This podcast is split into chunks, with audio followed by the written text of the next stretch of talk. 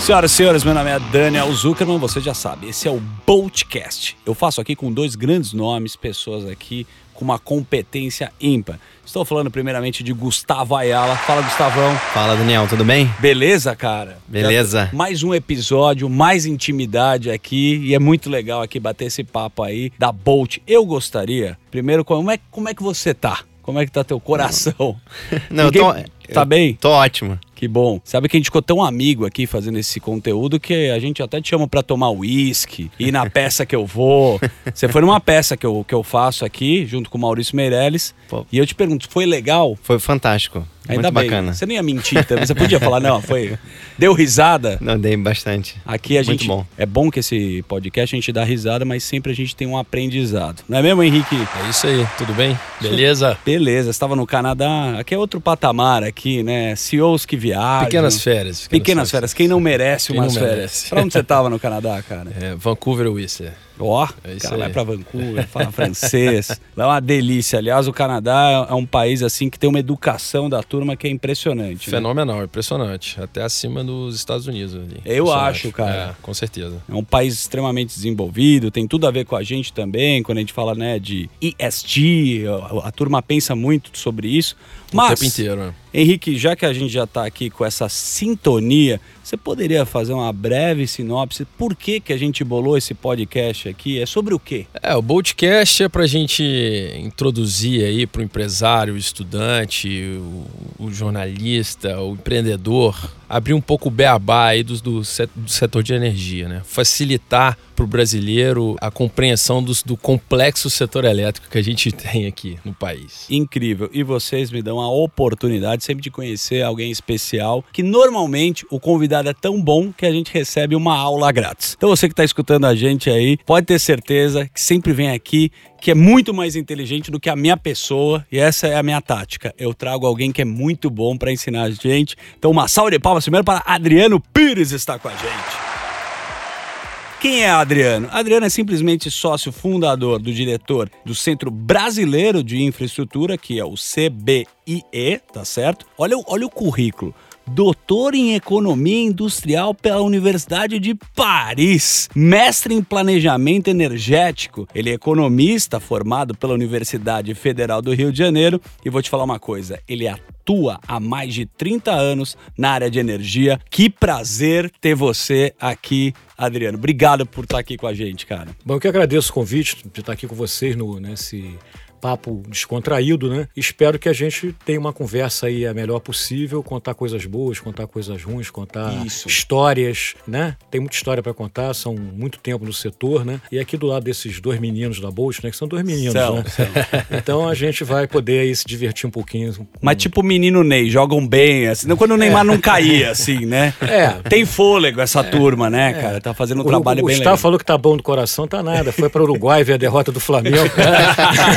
tá tá É, sofrido. Tá sofrido. Ele que não ia contar a verdade, mas ele tá sofrido. Não quer nem falar de futebol, Não quer é. nem falar de futebol, exatamente. Cara, tá aqui no teu currículo um dos maiores especialistas em gás natural e energia elétrica do Brasil. Tem tudo a ver, né, com a Bolt, do papo que a gente tem aqui. Mas como é que você foi parar nesse setor? Conta pra gente. Olha, eu fui parar que eu fiz Universidade Federal do Rio de Janeiro, Economia, né? E na época que eu estava fazendo Economia foi exatamente o período dos dois choques do petróleo, né? Você teve dois choques de petróleo na década de 70, um em 73 74, né? E depois você teve o segundo choque em 79. E foi exatamente quando eu estava fazendo a graduação em Economia. Então esse assunto de energia começou a me interessar nessa época, né? Em função do que estava acontecendo de mercado internacional. Até porque no Brasil não era tão bacana conversar de energia ou tão interessante, porque o setor era muito estatal, né? Você tem Eletrobras estatal, Petrobras estatal. Então era um, era um setor meio entedioso, né, vamos dizer assim. Não tinha Sim. grandes emoções, assim, não tinha muito player participando. E foi essa, essa coisa do lá de fora que me despertou. Pô, eu vou estudar esse negócio de energia. Acho que esse negócio de energia vai ter futuro aí pela frente. E aí eu comecei a olhar aonde eu podia fazer, estudar esse negócio de energia depois que eu acabasse a graduação. Aí estava sendo feito lá na, na COP, né, na UFRJ, no programa lá de pós-graduação em engenharia engenharia, estava acontecendo lá um lançamento de um programa de, de mestrado em planejamento energético. Aí eu fui para lá através de um professor também que já tinha, eh, já conhecia da época da, da economia do FRJ, um, um economista famoso na época, era o Antônio Barros de Castro. Clássico. Aí ele me convidou para ir para fazer esse mestrado lá. Eu fui fiz o mestrado, acabei também depois do mestrado fazendo concurso e virando professor lá da COP, né? E para poder ser efetivado como professor, ele, eu, eu tinha que fazer um doutorado. Tá bom. E aí eu fui parar na França, né? Que maravilha. Aí, eu, que eu, ano foi isso? Eu ia parar, no, na, eu, tinha, eu tinha aplicado naquela época para o CNPq, para CAPES, que era quem dava a bolsa, para estudar na, na Inglaterra, né? Então eu tinha sido aceito pela London School, que era uma, uma entidade conhecida aí de muito prestígio. Mas ao mesmo tempo tinha um, um professor lá na COP, um professor visitante da França, da Universidade de Grenoble, que a, a, a, gente tinha lá um convênio com a Universidade de Grenoble, através da União Europeia, para desenvolver estudos na área de energia, né? Gás, energia elétrica. E eu comecei a trabalhar com esse cara. E o cara falou para mim assim: olha só, Adriano, se você for para a França, eu vou te, além da bolsa do CNPq, eu vou te dar uma bolsa da, da Comunidade Econômica Europeia. Aí eu falei, pô, tava duro no Brasil, sem dinheiro, oportunidade de Incrível, é, né? Oportunidade de eu ganhar dinheiro. Né? Desculpa, London School, não vou para London School mais não. Aí, aí, eu tinha um problema que eu não falava francês, pô. Aí eu falei, olha, não nada, lá na França, pô, você aula em inglês, tem, tem, não vai ter problema. Aí, mesmo assim, eu, eu tinha um ano ainda para começar o curso na França, eu entrei num, num curso francês intensivo, aí fui parar em Grenoble. Aí fiquei um ano em Grenoble, Grenoble,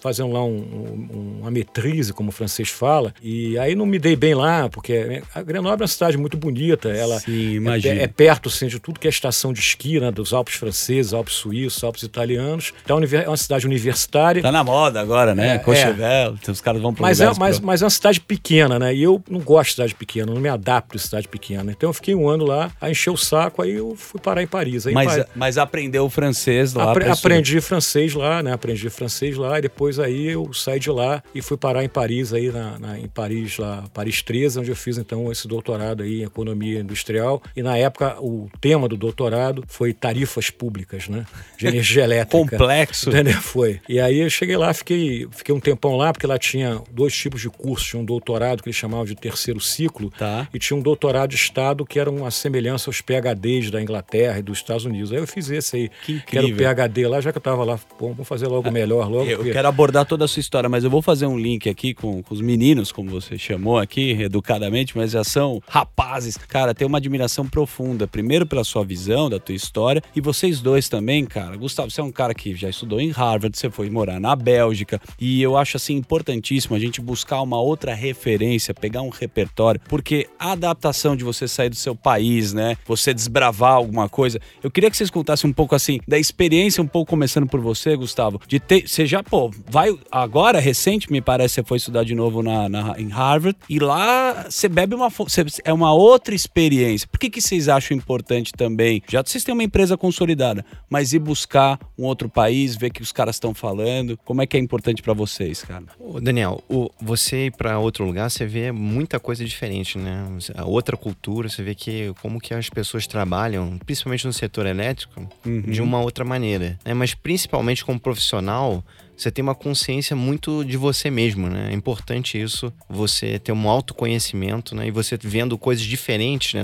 então não, você não está acostumado a, a, a, fazer aquilo da, me, da mesma maneira, né? É muito interessante você E o avanço que tem no outro país, você foi para a Bélgica, a gente falou várias vezes, sim, né? Que lá sim. o cara tem, não tem área suficiente às vezes para é, expandir energia como a gente tem no Brasil, mas o cara tem a tecnologia, tem uma cultura diferente. Acho que essa experiência você também conseguiu vivenciar, né, Henrique? É, acho que o Adriano falou que começou a entrada para o mercado de energia vindo lá de fora, né? E, e, eu fui um pouco assim também, né? Eu, foi, foi quando eu fui morar lá que eu, que, eu, que eu vi que eu falei, caramba, se a gente levar isso para o Brasil, isso aqui vai fazer o sucesso lá. Então essa, acho que é isso que é o importante, essa visão de exterior, né? Principalmente quando a gente é mais novo, essa, essa, essa bagagem faz total diferença aí para frente. Né? É, eu agora trazendo um pouco para minha experiência, eu sempre fiz muita matéria internacional, né? No programa Pânico, e é uma coisa que começou a me chamar muita atenção. Na França, por exemplo, um amigo que trabalha trabalha lá, trabalha na Microsoft, inclusive, chegou para mim e falou: vamos tomar um vinho biodinâmico. Eu falei, que vinho biodinâmico, cara? Me dá um sangue de boi aqui, eu tomo qualquer vinho.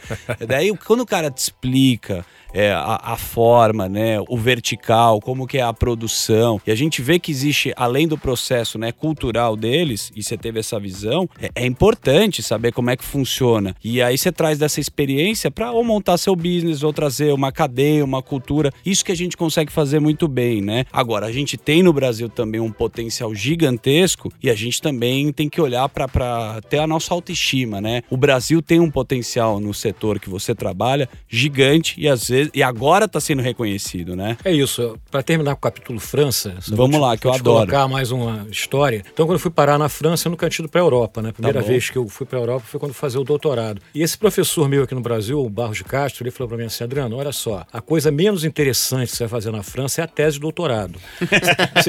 você, tem duas missões na França importantes: é aprender a tomar vinho e ler Marcel Proust. então eu segui um pouco isso, né? apesar que a França tem toda uma tradição também elétrica no setor elétrico, você tem a, a Petrobras do setor elétrico é francesa, né, que é EDF, tá. a Electricité de France, né? E a França tem o maior parque nuclear do mundo ainda, né? A geração nuclear na França é a principal fonte de energia. Fazendo esse gancho com o Brasil, o Brasil realmente ele tem uma característica muito importante, que ele tem uma diversidade energética que poucos países têm, né? Se você olhar o mapa do Brasil, você vai ver lá que tem água na região norte, né? Que você tem vento na região nordeste, uhum. que você tem biomassa no Centro-Oeste, você tem carvão, que está meio assim em Diversos recursos naturais. Isso, você tem gás natural no pré-sal, você tem gás natural onshore e você tem sol no Brasil inteiro. O Brasil é um país ensolarado, entendeu? Então a gente não tem problema de fonte primária de energia, né? O que é fonte primária? Aquela fonte que você usa para gerar energia de forma secundária, né? Perfeito. Então petróleo é uma fonte primária, eu faço petróleo o quê? Eu produzo gasolina, diesel, né? Solar é uma fonte primária que eu faço solar, eu gero energia elétrica, né? Vento, a mesma coisa. Então o Brasil realmente ele, ele é um país assim, pegar um termo aí que o pessoal gosta de falar, abençoado nesse, nesse Perfeito. nessa nessa nessa questão da energia. O que a gente tem dificuldade no Brasil, né, é com os governos, né? Porque é curioso que o Brasil tem uma diversidade fabulosa de energia, mas também é curioso que a gente sai ano entra ano, a gente fica falando se vai ter apagão, não vai ter apagão. É isso aí. E temos também uma das tarifas mais caras do mundo. Tudo. Então tem uma coisa errada aí, né? Se eu tenho, o problema tem o Japão que não tem energia primária nenhuma, mas ninguém fala de apagão e não tem uma tarifa tão cara como a brasileira. Então, é, é essa é a confusão desse país, Incrível. entendeu? Incrível. Legal rodar uh, o mundo, né, e você trazer as informações, mas aqui pegando os dados, né, o gás natural subiu 119% na Alemanha, 149% na França, que a gente falou agora, e 300% no Reino Unido. Prova que Boris Johnson falou, ó, vocês vão escolher agora esquentar a tua casa, né? Tinha uma discussão aqui. Tinha. É uma crise gigantesca que está está acontecendo é. na Europa, Não, justamente como você está é, falando. Aí essa crise é uma crise bem atual, né? E ela uhum. tem, a gente tem que entender que ela tem dois fatores, né? Tá. Um fator conjuntural, que foi a pandemia de 2020. Quando teve a pandemia, né, em 2020, você teve lockdown, né? Então você fechou tudo, as pessoas ficaram em casa, aí ninguém andava de carro, ninguém pegava avião. Então o consumo de energia despencou. Perfeito. Despencou junto com o PIB mundial, né? Uhum. Que a relação PIB consumo de energia anda muito junto, né? Se o PIB cresce, o consumo cresce. Lógico. Não, então as as coisas andam juntos. Então, 2020 foi um ano atípico porque você teve um PIB é, é caindo é, exponencialmente no mundo inteiro, né? E você teve então uma queda também no consumo de energia. Aí a oferta também se retraiu. Então, por exemplo, teve campos de petróleo que foram tamponados. Por tá. quê? Porque o petróleo chegou em abril de 2020 a bater 20 dólares o barril. Lembra a bem. média de barril em 2020 foi 40, 45 o dólares. Estava estocando em casa. Exato, isso. isso. Nos Estados Unidos. Gás né? natural. É. Uma opção de projetos de terminais de gás foram adiados, foram cancelados. Aí quando vem o 2021, com a vacina, você teve uma retomada do crescimento econômico. Com essa retomada, o que, que acontece? Demanda reprimida. Demanda reprimida, a demanda começa a crescer na frente da oferta. Então, para você equilibrar a oferta com demanda, você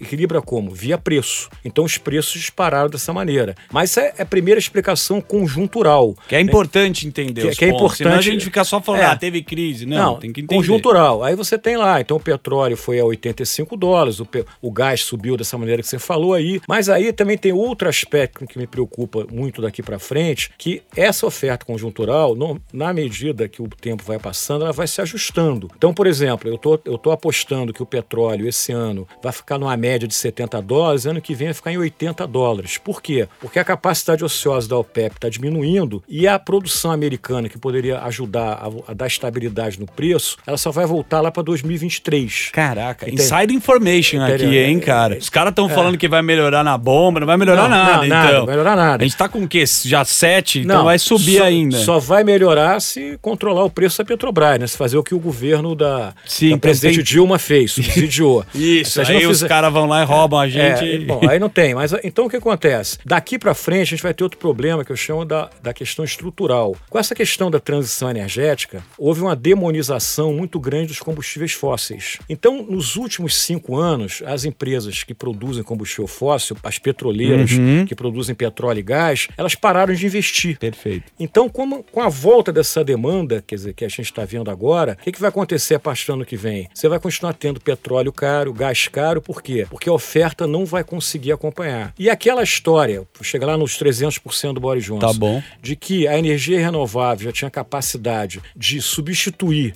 essa energia fóssil, não, não se deu. Não tem como. Não tem como. O que aconteceu? Verão no Reino Unido, ventou menos. Ventou menos, tem que usar mais gás. Aí vai usar mais gás, o que acontece? O preço do gás Cadê subiu. o gás? É. Subiu. E, e, tem outro aspecto interessante que está acontecendo com esse assodamento que eu falo de transição tá energética, que é a questão geopolítica. Hoje, a Europa está na mão da Rússia. O, o, Putin é o novo czar da Europa. Por quê? Porque Ele vai tradando com todo mundo. Né? 50% do gás que a Europa consome vem da Rússia. Tá bom. Então hoje, o Daniel, se você apertar a torneirinha lá do cano de gás e fechar o Putin, ele mata o europeu de frio.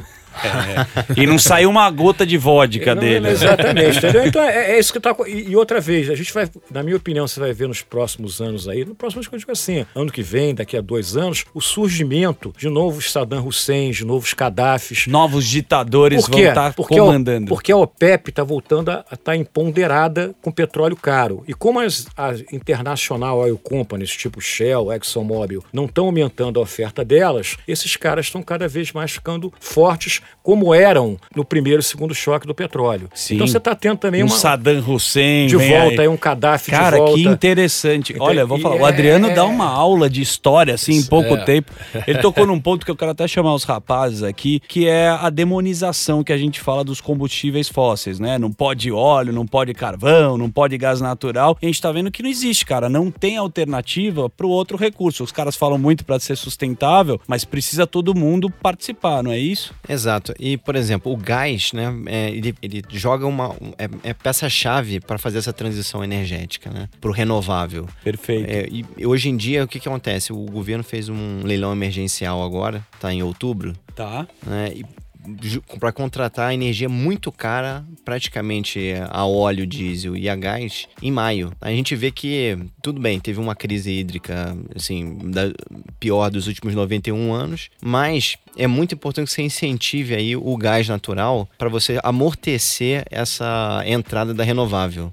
Tá? Então essa é a nossa visão aqui da Bolt. Né? Vocês também acreditam nisso. Daí uhum. fala do mercado livre, né? Também a gente precisa incentivar também outros players para entrar no jogo, porque senão ninguém participa e a gente não consegue melhorar o setor. O mercado livre ele traz investimentos para o setor, né? A gente foge um pouco desse da, das leis do governo aí, do próprio mercado regulado, que é um preço fixo, né? É um preço, é, mercado livre é um, são negociações bilaterais, é, uhum. você consegue atrair investimento para o setor e, e, e, fazer essa crescente. A gente, a gente, precisa de mais oferta de energia no Brasil, né? Seja de qualquer fonte. É, eu, eu acho pegando um gancho que o Gustavo colocou, o que, que acontece? Hoje o gás natural não é de hoje, ele é considerado uhum. a energia da transição para uma matriz 100% limpa, vamos falar Perfeito, assim. sim. E por que, que é considerado? Que nos últimos anos aumentou muito a oferta de gás natural no mundo, por razões de tecnologia. A primeira primeira foi o seguinte: você conseguiu re, é, é, liquefazer o gás. Tá bom. É, o gás é gás. Perfeito. E o que, que acontecia antigamente? Você tinha uma reserva de gás na África que era economicamente inviável, porque você não conseguia levar aquele gás da África para a Ásia ou para os Estados Unidos. Com a tecnologia da, do,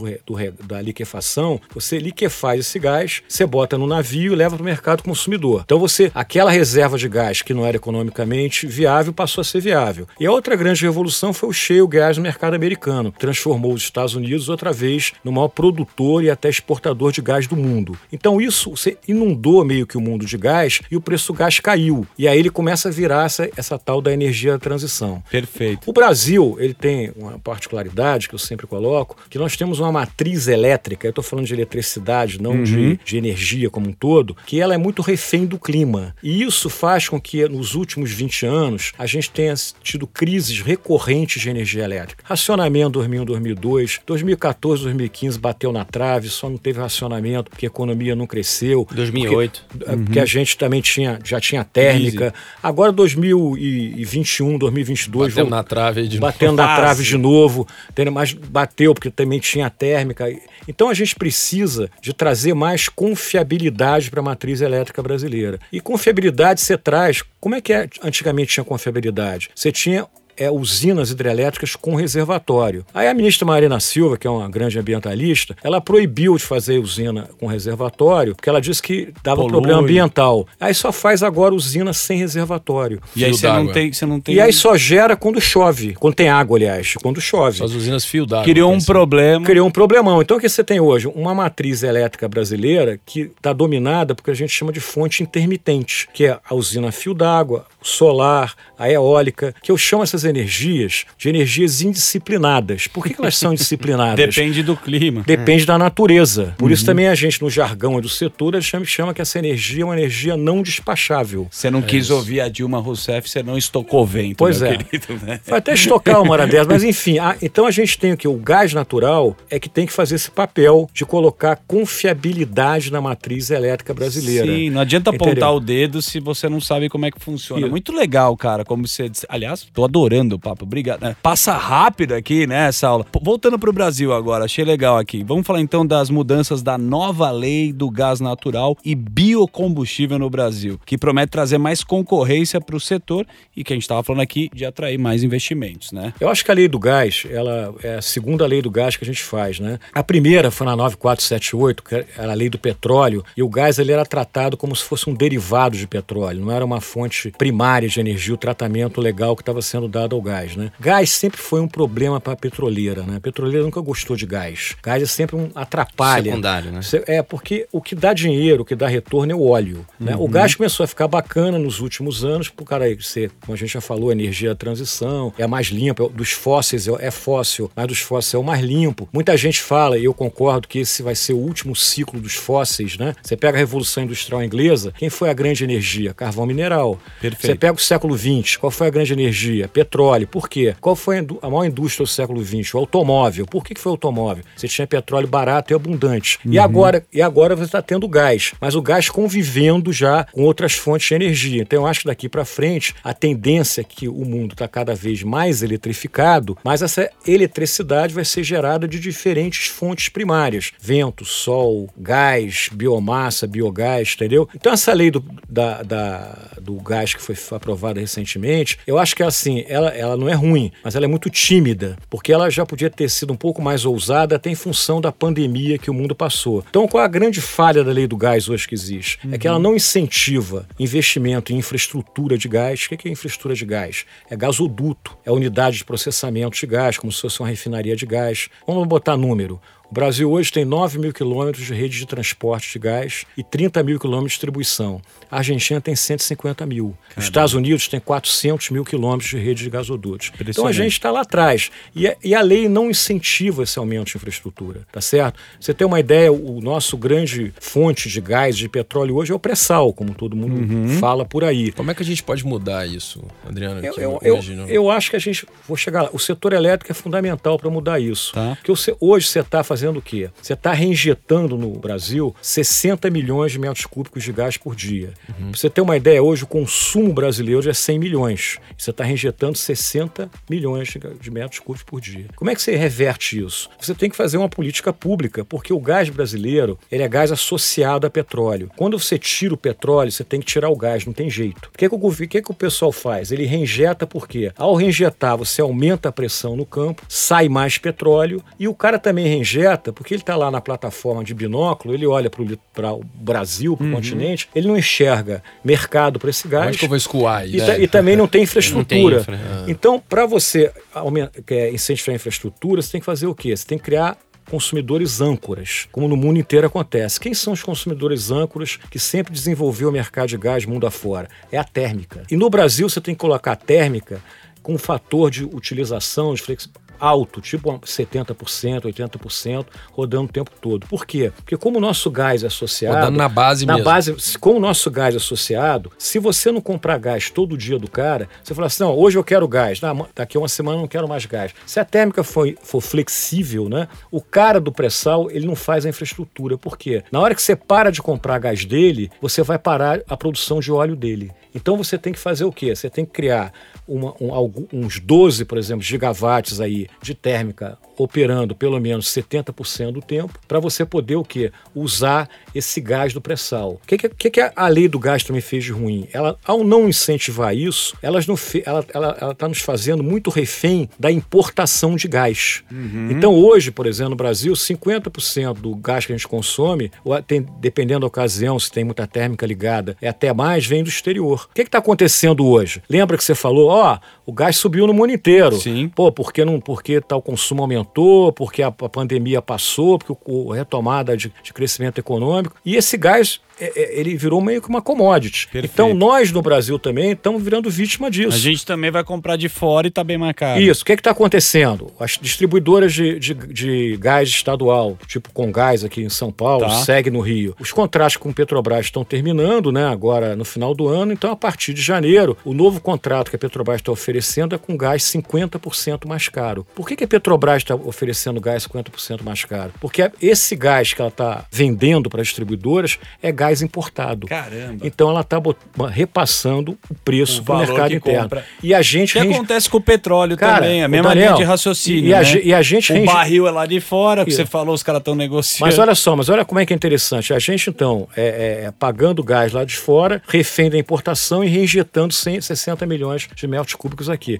Outra vez, não dá, não, se um cara chegar de Marte aqui e você for explicar isso pra ele, o cara não vai entender. O cara não vai entender essa, não vai entender. O cara diz, peraí, explica de novo aí que eu não tô entendendo esse negócio. Só o Adriano Entendeu? consegue destrinchar Entendeu? pra gente. Entendeu? Então, cara, então mas é, é, é muito É louco. por aí. É muito bacana primeiro quando você explica pra gente, porque a gente realmente monta o foguete ao contrário. A gente vai juntando as peças para entender como que é o processo. Ninguém sabe que a gente compra o gás lá de fora. Não, tinha, não imaginava isso daqui, né? Agora vocês da Bolt, agora eu vou colocar vocês numa saia justa. O que que vocês estão fazendo dentro do setor? Como é que é a negociação? Como é que vocês entendem do mercado agora, vendo que a gente tem uma concorrência e vendo essa dificuldade aí para atuar? Vai lá, pode ir, Gustavão. A gente participou aí do leilão emergencial, né? então a gente está participando com projetos de termoelétrica a gás. Eu não sabia, tá vendo? Ah, Eu tentei pegar os é. caras, os caras são bons. É. E, e, é dessa maneira que a gente consegue incentivar aqui a confiabilidade do setor que o Adriano falou, né? Agora, um outro parênteses aqui, o Adriano tem essa clareza ali, né? Ele, uhum. ele tá olhando já... Explica bem, é professor, é, pô. Mas a regulação do setor, tá? Por isso são 30 anos, né? E, tá. E, eu, brinco lá na Bolt, assim, que eu, eu nos primeiros cinco anos no setor elétrico não entendi absolutamente nada, não, é. entendeu? Então, você, você, depois de um certo tempo, você começa a opinar alguma coisa. Tá né? bom. Então, a regulação é difícil. Tá? Ela não é. Às vezes o regulador dá um, dá uma, um, um objetivo e acaba acontece o contrário. Tá? Isso não é, não é uma coisa só Brasil. Você vê a crise lá na Califórnia em 2001. Tá? Você teve uhum. diversos uhum. apagões lá, mas não foi por falta de gente inteligente lá fazendo a regulação. Exato. Mas eles incentivaram uma coisa que aconteceu o contrário. Que é calcular risco, coisa que a gente não faz no país, né? A gente espera explodir é, o negócio. Eu, eu acho assim, a gente, a gente, eu acho que o, lá a Califórnia, esse país, a Alemanha hoje tem uma das uhum. tarifas de energia mais cara do mundo. É que eu volto a dizer, eu acho que o, o grande dever de casa para o futuro é a gente tentar construir matrizes energética e matriz elétrica com a maior diversidade possível. Eu sempre falo, Daniel, que não tem energia ruim. O ruim é não ter energia. Perfeito. É, E cada energia também, cara, tem um atributo. Então você fala, ah, eólica é melhor que solar, solar é melhor que Não, o cada gás. uma tem não uma é, função, não é. toda- Todas elas são boas, Boa. cada uma tem um atributo. Então qual é o grande dever de casa do planejador, do cara que faz aí o planejamento energético em qualquer lugar do mundo? É olhar esses atributos e tentar juntar eles, né? Para você ter o quê? Para você ter uma matriz com qualidade de energia, é com preço competitivo e que não falte energia, né? Que o problema todo é faltar energia. O mundo, como eu te falei anteriormente, ele cada vez está mais eletrificado. Eu brinco assim, Daniel, fazer uma pergunta para você agora. Vamos Diga trocar, lá. vamos trocar. Por favor, faça É, lá. Vou é, responder com o lá, coração aberto. Qual, qual é o objeto que você não consegue ficar sem? Bom, são vários, né? Mas, Mas escolhe um. Vamos falar celular, vai. Não, tá, tá errado, é a tomada. Porque sem, tom- porque sem tomada você não Você não carrega, o celular- carrega, o celular. né? Depende se tiver você já energia re- solar Você agora. já reparou no- nos aeroportos, a cadeirinha mais disputada é aquela É, do lado da, torre das- tomada, das, Tem tomadas. toda a razão. Entendeu? Então, assim, então é isso que a gente tem que perceber. E para e a gente ter essa, essa qualidade de energia, com preço bacana, com preço. A gente tem que ter diversidade. Eu falo o seguinte: hoje no mundo, você tem uma desigualdade muito grande no consumo de energia. O americano consome excessivamente mais, com baixa eficiência, e o africano não, não- consome lenha. Tá certo? Então, esse é um grande problema Poder de compra estimula o Então, consumo. então essa transição energética, às vezes eu brinco assim, aqui no Brasil, talvez na África, o S diz, talvez o S tinha que estar na frente do E. Entendeu? É verdade. É, pelo que- pelo, pela nossa coisa. Então é, é- é isso que eu acho. Assim, a gente tem que entender que a diversidade que é, que é bacana. Não vai ter mais uma energia monopolista, como foi o carvão na Revolução Industrial Inglesa, Perfeito. como foi o petróleo durante o século XX. Né? Eu sempre falo também assim: quer contar a história do século XX? A melhor maneira é através do petróleo. Porque o petróleo sempre esteve envolvido em todas as grandes questões econômicas e políticas Total. do século XX. Foi aí que existiu o dólar, Isso. inclusive. A força do Isso. dinheiro tá aí. É o Exatamente. livro The Quest, né? A The- busca. é, ele é. conta a história do O- o- mundo o The- via, Exato. via o petróleo. o, o The Price também, que é do mesmo Price, cara, do exatamente. Daniel Ergen, É. são livros muito bacanas. de- Vamos aqui é só de- aconselhar de novo o livro. É The Price, Daniel Erg, é isso? É a Ergen, é. E o, e o Ergen. Quest E o The também, Quest, do, The do, me- Quest. do mesmo autor. Ó, os caras ainda indicam livros aqui. E fala sobre a história do dinheiro, a história do processo. Isso. Como, como que o barril do petróleo conseguiu. É. Né? Porque o que os Estados Unidos fez foi assim, cara, vamos, vamos colocar em dólar isso É. daqui, porque daí nosso dinheiro vai valer. É, e vamos mundo. portuguesar. O livro, o The Price em Brasil, no Brasil chama O Petróleo, né? Uhum. Tem, tem, tem em português o livro. Então as pessoas podem procurar. É um livro muito bacana que ele conta a história do século XX e, e a linha condutora dele é o petróleo. Perfeito. Entendendo? Então fica uma história bem bacana. Enfim, acho que a gente está a gente está num momento de transição e é uma transição energética, pessoal. Não é a primeira que o mundo faz. A gente teve uma transição energética da lenha para o carvão. Depois nós tivemos uma transição energética do carvão para o petróleo. Agora, essas duas transições anteriores, ou três, o fator que, que, que induziu a transição foi o fator econômico. Agora, dessa vez, a gente tem um fator ambiental, não é só econômico. Sim. Então é muito mais Além de uma complicado. mais narrativa, né? complexo. É muito mais complexo. Existe um processo também, polarização, a política, o cara quer roubar também a pauta. É muito bonito falar sobre, mas o cara só quer roubar esse protagonismo você nem sabe como é que funciona o processo. O mais legal daqui dessa aula é que a gente entende como é que funciona o Eu quebra-cabeça. Eu vou te contar uma história curiosa agora que eu estava eu tava num call com um gringo aí do, lá de Nova York, de um banco, e por causa dessa história do preço do petróleo subir muito, né? E desses ativistas ambientais, né? Estão demonizando o petróleo, o carvão, o gás, a nuclear. E com isso você está fortalecendo a- as empresas lá do, da OPEP, dos Perfeito. árabes, da Rússia. Aí ele falou para mim assim, Adriano, você vê só, você tem um grupo forte de ativistas que está comprando a ação da ExxonMobil e a ação da Shell para poder entrar no, no board da Shell e da, e da, ExxonMobil pra- e dar pitaco lá. Ele falou para mim que o que rola nos Estados Unidos, assim, no- em alguns bancos, é que isso aí é dinheiro do Putin, dos árabes, para os ambientalistas. Pra- Eles que estão tá, pagando pagando pilharem. pro cara, pro cara quebrar e ele ficar sozinho no mercado, entendeu? Então, eu não sei. Pode, é uma, Pode Não uma duvido, não. Mas, mas é duvido, uma não. tese. É uma Seria tese. uma teoria Fa- da conspiração. seria a teoria da conspiração, mas que faz, Faz sentido. sentido. Faz sentido. Como é que a gente vai confiar no Putin, né? No Putin eu não confio. Eu confio na Bolt e no Adriano Pires aqui, que foi essa aula dessa entrevista. Cara, muito obrigado. Só de palmas aqui. Sensacional. Quero tomar um vinho quando acabar aqui esse podcast. Você vai. Você pode aconselhar um vinho para quem tá escutando a gente, o melhor vinho francês para deixar com a energia Eu, lá em cima. eu acho que os melhores vinhos franceses são os da Borgonha. Boa. Né? Porque a Borgonha é uma, produ- uma região produtora de vinho que não tem igual no mundo. E o grande vinho da Borgonha é o Pinot Noir, né? Boa. Pinot Noir só pode ser francês. Se não for francês, não presta. Não inventa, né? Temos aqui, então esse foi o Boltcast com essa simpatia. Valeu, Adriano. Até a próxima. Eu que agradeço. Obrigado. Adriano. Valeu, obrigado. Abraço. Um abraço. Obrigado a vocês.